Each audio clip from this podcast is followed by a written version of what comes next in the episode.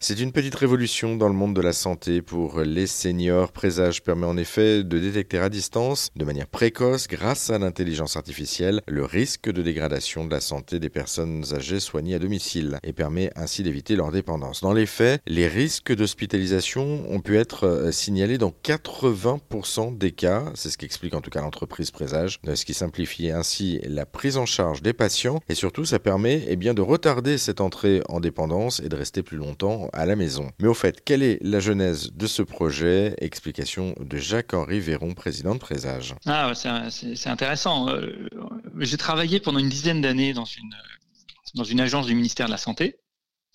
Et euh, j'ai eu énormément d'activités avec les professionnels, euh, notamment d'activités hospitalières. Et on a eu beaucoup d'expériences, des, milliers hein, euh, d'expériences de, personnes âgées qui arrivaient euh, aux urgences et pour lesquelles eh finalement, euh, on n'avait rien fait avant, on n'avait rien pu faire avant parce que, eh il n'y avait pas la disponibilité des personnes, parce qu'on ne savait pas si c'était un événement de santé important, grave ou pas. Et finalement, les personnes, elles arrivaient trop tard aux urgences. Et là, eh bien, euh, c'est euh, malheureusement euh, la spirale infernale. le passage aux urgences est long, hein, il dure en moyenne 8 heures. ensuite, il donne lieu à une, hospitalisation qui va être plus longue que pour vous ou moi, hein, vous ou moi, pardon. L'hospitalisation, elle va durer une dizaine de jours. Et puis, il y a dans un certain nombre de cas, eh bien, un centre de rééducation. tout ça va faire que pendant toutes ces journées, euh, la personne va avoir eh bien, une perte dans son autonomie, une fonte musculaire, une perte de repères, une déshydratation, une dénutrition. Et c'est tout cela qui va créer la, perte d'autonomie. Et donc, avec cette agence, avec euh, des agences régionales de santé, avec euh, la, CNAV, donc la, direction de, l'action sociale de, de la CNAV, on s'est dit, si on veut agir, il faut qu'on travaille avant avant le passage hospitalier. Et donc, on travaille avec les acteurs de ville et notamment avec les aidants familiaux et les aidants professionnels qui voient euh, au quotidien la, personne en risque de perte d'autonomie.